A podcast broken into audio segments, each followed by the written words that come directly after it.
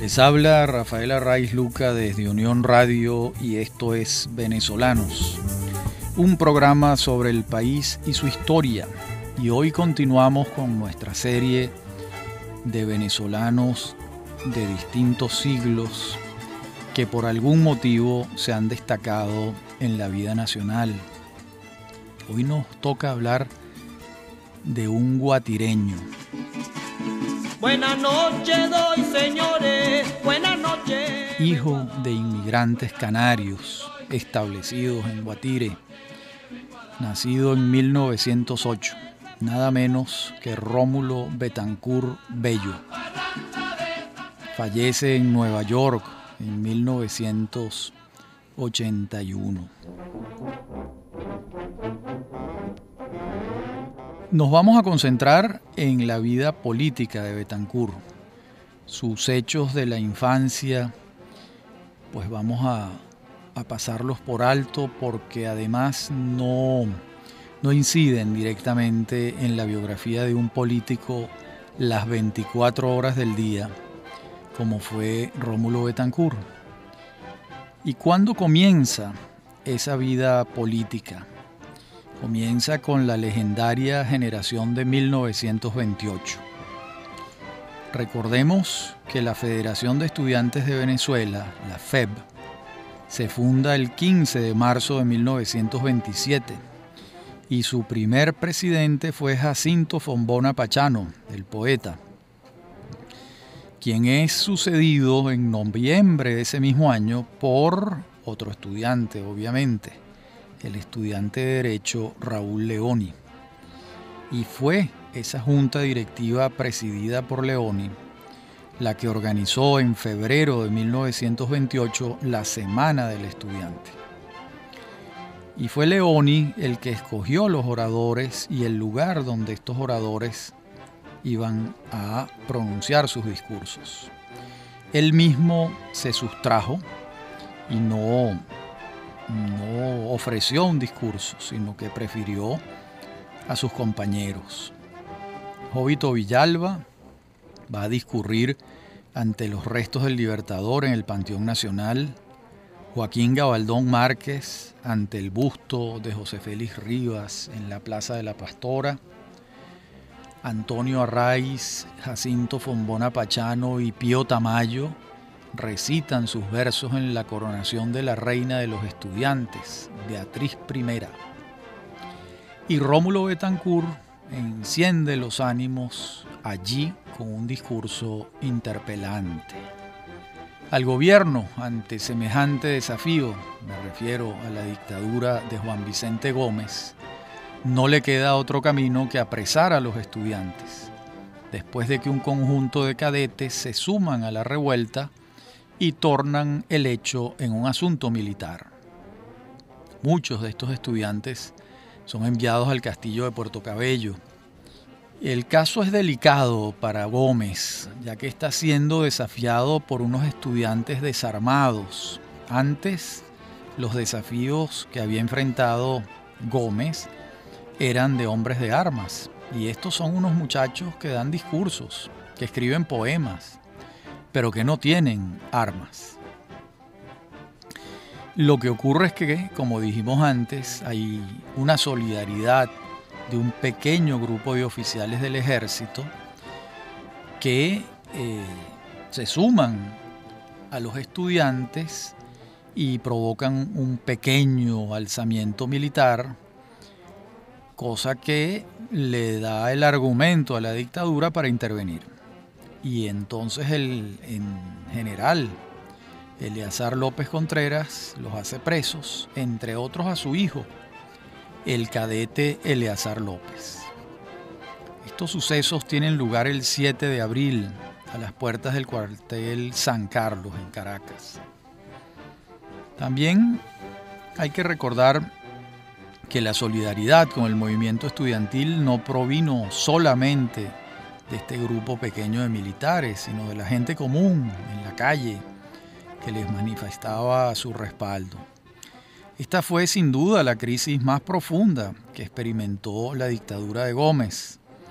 ya que no se trataba de la expresión de descontento de un sector armado de la sociedad, de algún caudillo regional, sino de jóvenes estudiantes que recibían, como dije, el apoyo de mucha gente. De modo que el descontento no era de un caudillo y sus huestes, sino de los muchachos, y la solidaridad de sus familias, lo que hacía de la revuelta un hecho de significación sociológica relevante. Muchos de aquellos estudiantes logran escapar y se van al exilio, otros no, y permanecieron durante siete años, algunos en la cárcel de la Rotunda, otros en la cárcel de las Tres Torres en Barquisimeto y otros en el castillo de Puerto Cabello. Rómulo Betancourt, Raúl Leoni, Miguel Otero Silva, José Tomás Jiménez Arraiz, entre otros, logran llegar a Curazao y desde allí se mueven hacia distintos destinos. El más importante para el orden político futuro que se va a instaurar en Venezuela es el del núcleo que se establece en Barranquilla. Allí están Betancourt y Leoni. ¿Por qué? Porque allí se redacta el famoso Plan de Barranquilla en 1931. Este plan se firma el 22 de marzo. Es un documento que ha sido fruto de muchas horas de discusiones y de trabajo y se trata de un diagnóstico de las causas de la situación de la Venezuela de entonces y también de un plan de acción. Recordemos que la formación de estos jóvenes firmantes del plan es marxista y el análisis de la realidad nacional está hecho desde esa perspectiva, es decir, lucha de clases, enfrentamiento con el capital extranjero y sus socios en el territorio nacional aunque también abogaban por una vida civil que ubicara a los militares en su esfera natural y que se pasara la página del personalismo. También claman por la libertad de prensa, por la alfabetización, por la autonomía universitaria y por la convocatoria de una Asamblea Nacional Constituyente. Si uno lee el plan con detenimiento, es evidente que hay una perspectiva marxista para el análisis de las relaciones económicas. Y hay una perspectiva liberal, más democrática, para la esfera propiamente política, porque expresamente proponían un sistema democrático que respetara la pluralidad del pensamiento, no estaban proponiendo un régimen de partido único, como era ya en la Unión Soviética. De tal modo que este documento es desde el punto de vista de la filosofía política híbrido, en lo económico marxista y en lo político liberal. Las discusiones que produjo el plan entre los dialogantes, la mayoría de las cartas que uno puede compulsar, revisar, comenzó a producir diferencias de enfoque, matices distintos. Y ahí se abre un cauce, una trocha y a veces un abismo entre los comunistas que seguían las directrices del Partido Comunista Soviético, que luego se van a agrupar en el Partido Comunista Venezolano, fundado en 1931, y los futuros fundadores de Acción Democrática, que va a fundarse 10 años después, en 1941. Ese grupo, más socialdemócrata que comunista, no seguía líneas de organizaciones extranjeras, sino que buscaban una versión nacional de los hechos. Estos son los que van a fundar en 1931 la organización ARDI agrupación revolucionaria de izquierda. Y van a intentar un acuerdo táctico con los integrantes del Partido Comunista Venezolano, cosa que se logra hacia 1935, cuando ambos sectores se asocian en el llamado Frente Popular Venezolano. Sin embargo, todos estos trabajos y acuerdos en el exilio van a experimentar cambios cuando estos jóvenes regresen a Venezuela en 1936, cuando ya ha fallecido Juan Vicente Gómez en Maracay y cuando ha asumido el poder su ministro de Guerra y Marina, el general Eleazar López Contreras, que en su primer año de gobierno articula una apertura política que después cierra en 1937, por las razones que veremos más adelante. Ese año del 36, cuando ya han vuelto los muchachos del exilio, el primero de marzo va a tener lugar una concentración en el nuevo circo de Caracas, convocada por una nueva organización que se llama Orbe, Organización Venezolana. Este grupo estaba liderizado por Alberto Adriani y por Mariano Piconzalas. Y de él forma parte también el joven Rómulo Betancourt. Y a lo largo de ese año, de su regreso del exilio a Venezuela, Betancourt va a ir anunciando, acendrando, robusteciendo su liderazgo político. Por su parte, los izquierdistas más radicales van a crear el PRP, Partido Revolucionario Progresista. Y los estudiantes católicos, presididos por Rafael Caldera, Pedro José Lara Peña y Lorenzo Fernández, van a formar la UNE, Unión Nacional Estudiantil, una agrupación estudiantil distinta a la FEB, la Federación de Estudiantes de Venezuela. Y a lo largo de este año, las nuevas fuerzas políticas actuantes buscan crear un partido que las agrupe a todas y obviamente a las que comulgaban con un credo de izquierda, aunque ya la separación de las aguas entre los izquierdistas que seguían al comunismo internacional y los nacionalistas ya se había dado. En la próxima parte del programa continuaremos con este periodo extraordinario de la historia de Venezuela reciente. Ya regresamos.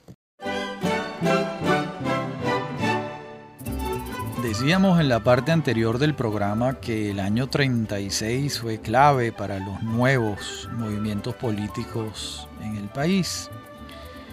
Y esto va a ocurrir en los primeros meses, cuando las discusiones entre unos y otros los condujeron a trincheras diferentes. Se crea una organización que se denomina el PDN, Partido Democrático Nacional, y ahí se reunieron los de Orbe, PRP, Frente Obrero, Frente Nacional de Trabajadores y el Bloque Nacional Democrático de Maracaibo. La junta directiva del partido la preside Jovito Villalba y allí van a estar Betancourt, Leoni, Otero Silva, Arraiz, Meneses, Acosta Saignes, Gonzalo Barrios, Mercedes Fermín, y solicitan la legalización del partido en noviembre de 1936 y no les es concedida la legalización por el gobierno.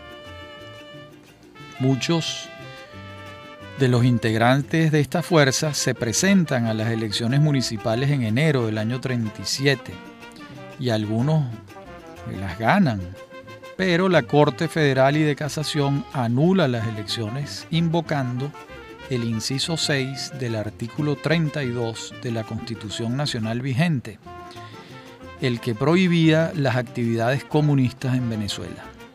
Y finalmente, el gobierno de López Contreras, en febrero de 1937, declara la ilegalidad de las organizaciones políticas de izquierda y el 13 de marzo de 1937 dicta un decreto de expulsión del país por un año a 47 dirigentes de las izquierdas. Y así es como concluye la apertura de López Contreras, la que se había iniciado el 18 de diciembre del 35 y le toca a Rómulo Betancourt salir a su segundo exilio. Esta vez no será Barranquilla, sino Chile. Regresa en 1940, terminando ya el gobierno de López Contreras y a un año de la apertura que trajo el gobierno de Isaías Medina Angarita, que fue otra vuelta de tuerca de las aperturas iniciadas por López. Y hay que decirlo, la libertad se expresó abiertamente en el gobierno de Isaías Medina y le hizo saber el gobierno al grupo del PDN, capitaneado por Betancourt, que sería legalizado si así lo solicitaba. Es por ello que este conjunto decide fundar un nuevo partido político, ya no el PDN, sino Acción Democrática, AD. Se crea el 13 de septiembre de 1941 cuando hace su aparición pública en el nuevo circo de Caracas. El nuevo partido político lo va a presidir nada más y nada menos que Rómulo Gallegos. Y el secretario general del partido será el otro Rómulo, Betancourt. Esta nueva organización se estructuraba a semejanza del partido fundado por Lenin en la Unión Soviética pero con diferencias ideológicas significativas. Quienes asistieron a aquel acto ignoraban que la nueva organización sería fundamental para comprender la historia política de la Venezuela contemporánea. Al año siguiente, muchos de sus dirigentes se presentaron como candidatos a las elecciones municipales, pero la mayoría de los escaños los obtuvo el partido oficial, Cívicas Bolivarianas. Meses después, el gobierno de Medina propicia la creación de un partido político propio, distinto al que había creado López Contreras. Y es entonces cuando se constituye el Partido Democrático Venezolano, PDB. Allí, Arturo Uslar Pietri va a descollar como la figura principal. Es evidente que los aires de la libertad democrática se estaban respirando abiertamente. Solo faltaba que se anunciaran elecciones universales, directas y secretas en diciembre de 1945 para que el cuadro de libertades fuese total, completo. Pero eso no ocurrió. Y entonces fue desarrollando, se fueron desarrollando los hechos que condujeron al golpe de Estado civil militar del 18 de octubre de 1945. Aclaro que la denominación cívico-militar es incorrecta. Lo correcto es civil-militar, porque cívico es otra cosa. Lo, que, lo preciso es que era un golpe entre civiles y militares.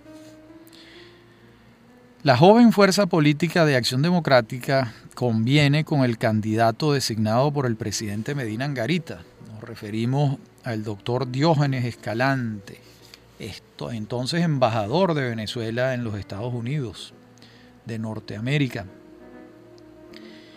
Y se conviene en respaldar su candidatura y él se compromete con la reforma de la Constitución Nacional para convocar elecciones universales directas y secretas en un plazo perentorio. Esto lo sabemos porque Betancourt lo relata años después, lo escribe, eh, cuenta como él y Raúl Leoni viajan clandestinamente a Washington, hablan con Escalante, se ponen de acuerdo, convienen en que esto es lo que va a ocurrir y se vienen con un pacto eh, verbal, un pacto de caballeros. Antes de que esto ocurra, este viaje de Betancur y Leoni, se ha formado una logia militar que se llamaba Unión Militar Patriótica y la encabezaba un joven oficial tachirense, Marcos Pérez Jiménez, que venía trabajando subrepticiamente para derrocar al gobierno de Medina. Las razones de esta logia eran más militares que políticas y se fundamentaban en buena medida en el resquemor que sentían estos jóvenes oficiales hacia sus superiores, ya que estos jóvenes oficiales estaban formados dentro de la modernidad profesional de su tiempo y ellos consideraban a sus superiores en el pasado, herederos del sistema anterior. A esto se suma que los salarios de los militares entonces eran de hambre, eran extremadamente bajos, y eso se sumaba al descontento general mm, de los militares. Cuando Betancourt y Leoni llegan al acuerdo secreto con Escalante en Washington, esta logia se desactiva y deja, digamos, aparta sus planes inmediatos de la búsqueda del poder por la vía de las armas. En la ecuación hay otro factor, que es el descontento del expresidente López Contreras y sus seguidores, que era absoluto en relación con el general Medina. López y sus seguidores querían regresar al poder y Medina compensaba que esto era totalmente inconveniente y las, las desavenencias entre López Contreras y Medina Angarita llegaron a ser tales que se quitaron el habla, no se hablaban y tampoco aceptaban intermediarios de buena fe que buscaran un acuerdo entre ellos. De modo que en la Venezuela de octubre de 1945 advertimos tres proyectos de poder. Medina Angarita, con su candidato Diógenes Escalante, apoyado secretamente por Acción Democrática, sobre la base de un acuerdo de democratización electoral. Por otra parte, el expresidente López Contreras y sus deseos de regresar a la presidencia de la República. Y la tercera pata, la logia de jóvenes militares que también buscaba el mando, los jóvenes de la Unión Militar Patriótica. Este cuadro, esta ecuación, esta combinatoria que está aquí, se descompone completamente con la pérdida de las facultades mentales de Escalante. Esto lo ha relatado con lujo de detalles un testigo, Ramón J. Velázquez, quien fungía de secretario de Escalante en el Hotel Ávila cuando Escalante dio signos de haber perdido sus facultades mentales con aquella escena de los pañuelos y las camisas. Ante esa situación se reúne aquella junta médica, deciden que de ninguna manera se puede continuar con el proyecto de Escalante porque Escalante no está en condiciones de asumirlo. Y Medina escoge a su sucesor y escoge al ministro de Agricultura y Cría, el doctor Ángel Biagini, y la escogencia no fue la más acertada, pareciera, entre otras cosas, porque con Biagini Acción Democrática no tenía un acuerdo, un pacto de caballeros para conducir al país a una democracia plena, donde las elecciones fuesen universales, directas y secretas como es en toda democracia. Y entonces esto enciende la logia militar de nuevo, que secretamente manifiesta que van a buscar el poder más allá de la candidatura de Biagini. Entonces invitan a Acción Democrática a formar parte de este proyecto, de acompañar a los jóvenes militares y esto ocurre. Ocurre el golpe el 18 de octubre de 1945. Los conjurados contaban con un significativo apoyo dentro de las Fuerzas Armadas, pero hay que decirlo que si Medina Angarita hubiese querido resistir, tenía con qué hacerlo, pero prefirió, y esto lo enaltece notablemente, entregarse a los insurrectos y evitar un baño de sangre, una carnicería. Estos son los venezolanos y los momentos en que algunos venezolanos hay que señalarlos por su dignidad y su bonomía. Medina es encarcelado, al igual que el expresidente López Contreras y otros altos funcionarios del gobierno de Medina. Y a los pocos días salen todos aventados al exilio, al destierro, que es una de las experiencias más duras que puede vivir un ser humano. En los primeros momentos se pensó que las fuerzas que habían dado el golpe eran las del expresidente López Contreras y sus seguidores dentro de las Fuerzas Armadas, pero la sorpresa fue mayúscula cuando se supo que habían sido otros actores. En la próxima parte del programa veremos en detalle quiénes eran esos otros actores y qué se proponían. Ya regresamos. Referíamos en la parte anterior del programa que hay un pacto entre la joven logia militar agrupada en la Unión Militar Patriótica y los jóvenes políticos de Acción Democrática. Y esto conduce a la constitución de la Junta Revolucionaria de Gobierno el 19 de octubre, integrada por siete miembros y presidida por Rómulo Betancourt. ¿Quiénes fueron los miembros de la Junta? Betancourt, que la presidía, Raúl Leoni, Luis Beltrán Prieto Figueroa, Gonzalo Barrios, por Acción Democrática, el mayor Carlos Delgado Chalbó y el capitán Mario Vargas, por las Fuerzas Armadas, y un independiente que sirve de enlace entre los dos grupos, que es el médico Edmundo Fernández. Van a pasar tres años antes de que las diferencias entre Acción Democrática y los militares de la fórmula que da el golpe de Estado se hacen notorias.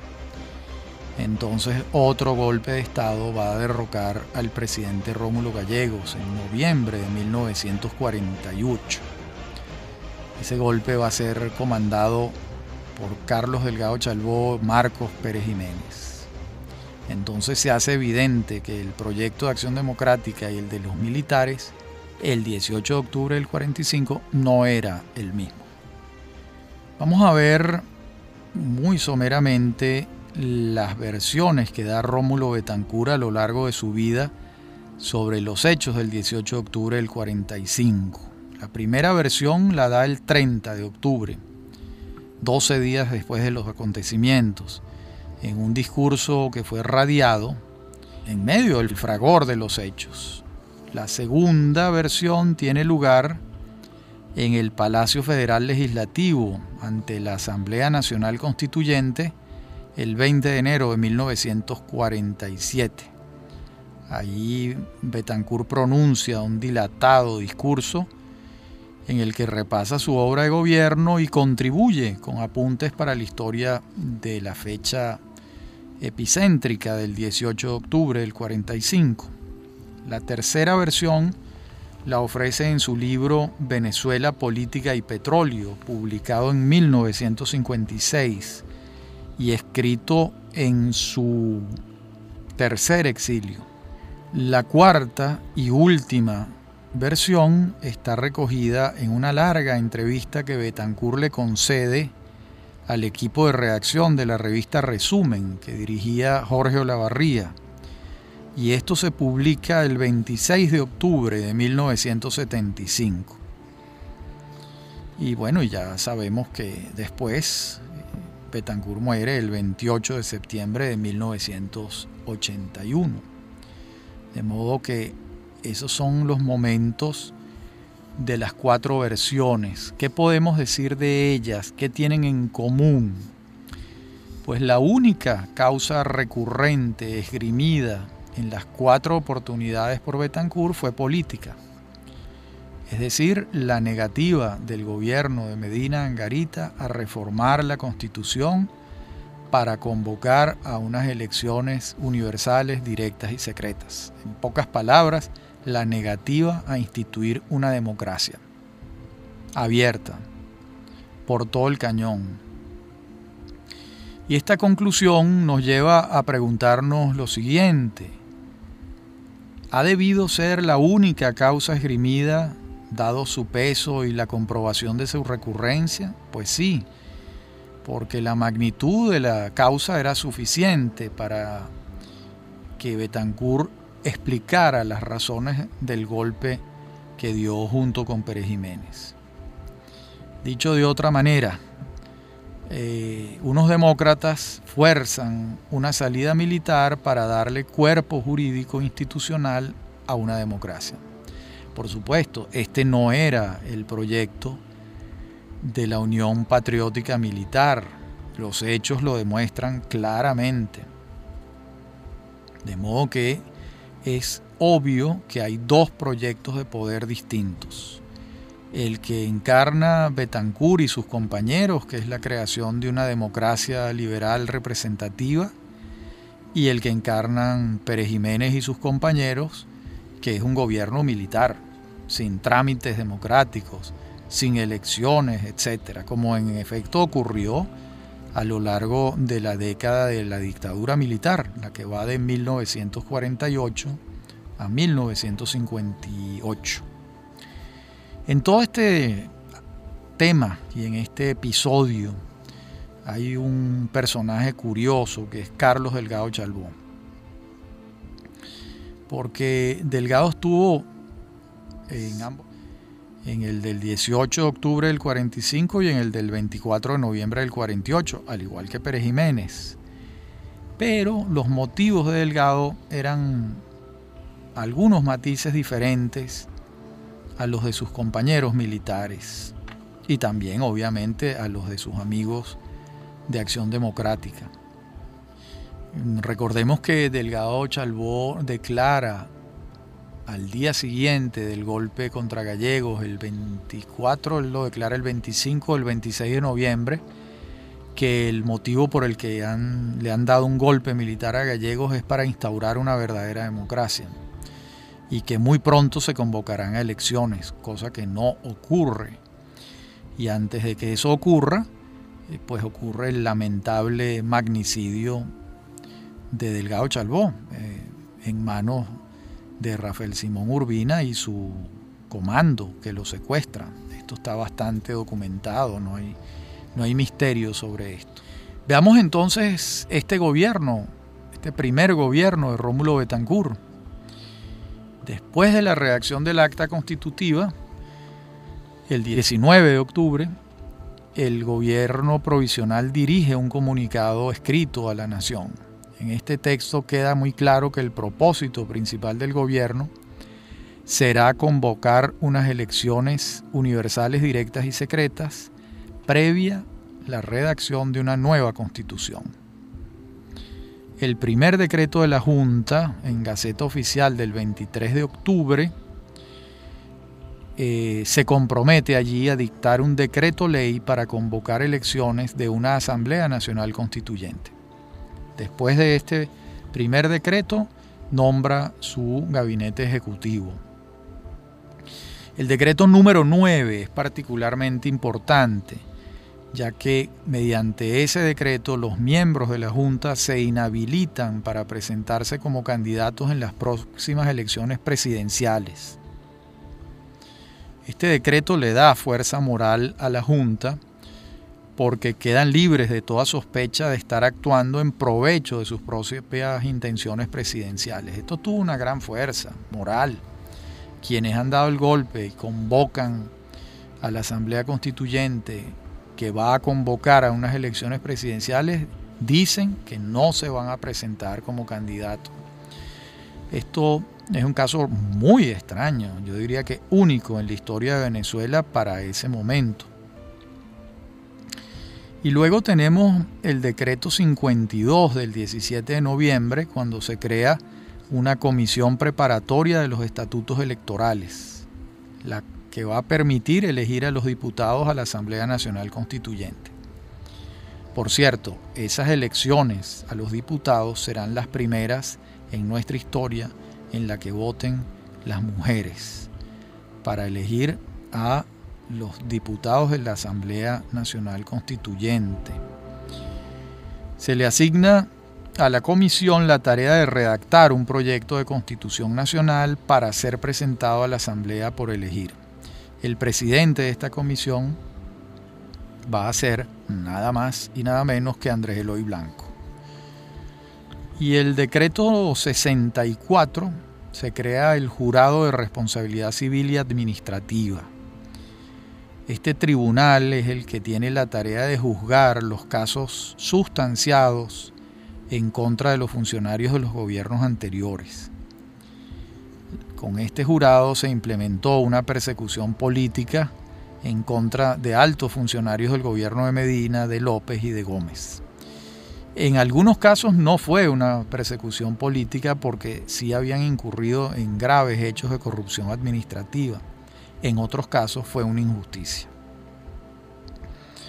A muchos de ellos, de aquellos personeros del, de la hegemonía militar tachirense, se les congelan las cuentas bancarias, se les confiscan las casas, mientras muchos de ellos sobrevivían en el exilio.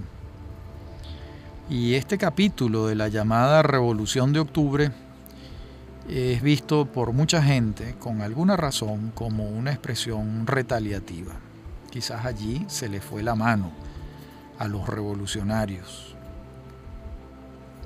Pero recordemos que la justificación histórica que venían dando los revolucionarios era acabar con un prolongado cuadro de corrupción que se extendía desde 1899 hasta 1945, 46 años, ese era el argumento.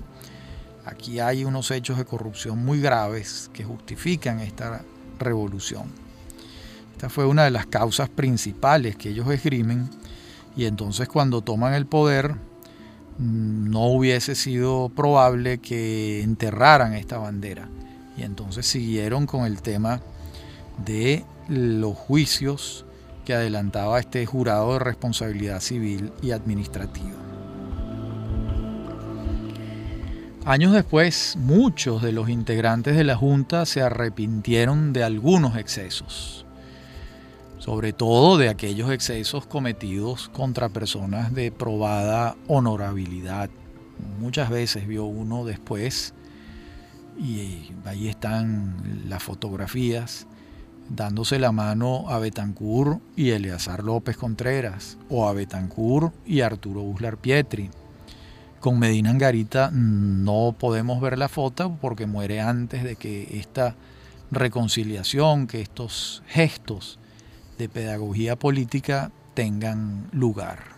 En la próxima parte del programa seguiremos viendo los primeros hechos de esta Junta Revolucionaria de Gobierno y de este primer gobierno de Rómulo Betancourt.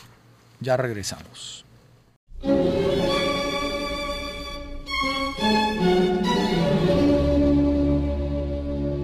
Hablábamos en la parte anterior del programa sobre los hechos, las acciones que toma ese primer gobierno de Rómulo Betancourt. Y entre aquellos primeros decretos, el gobierno legisla en torno a dos temas que van a ser fundamentales para el proyecto de Betancourt y Acción Democrática. Nos referimos a la educación y el movimiento sindical. En cuanto a la educación era evidente que se buscaba su democratización y masificación. Y en cuanto a lo segundo, al mundo sindical, pues nada más elocuente para señalar la importancia que le atribuían a esto que el nombramiento de Raúl Leoni como ministro del Trabajo. Allí se le asigna la tarea de constituir desde ese despacho centenares de sindicatos más de 700 sindicatos creó Leoni en tres años desde el Ministerio del Trabajo. Y también promueve la constitución de 13 federaciones sindicales.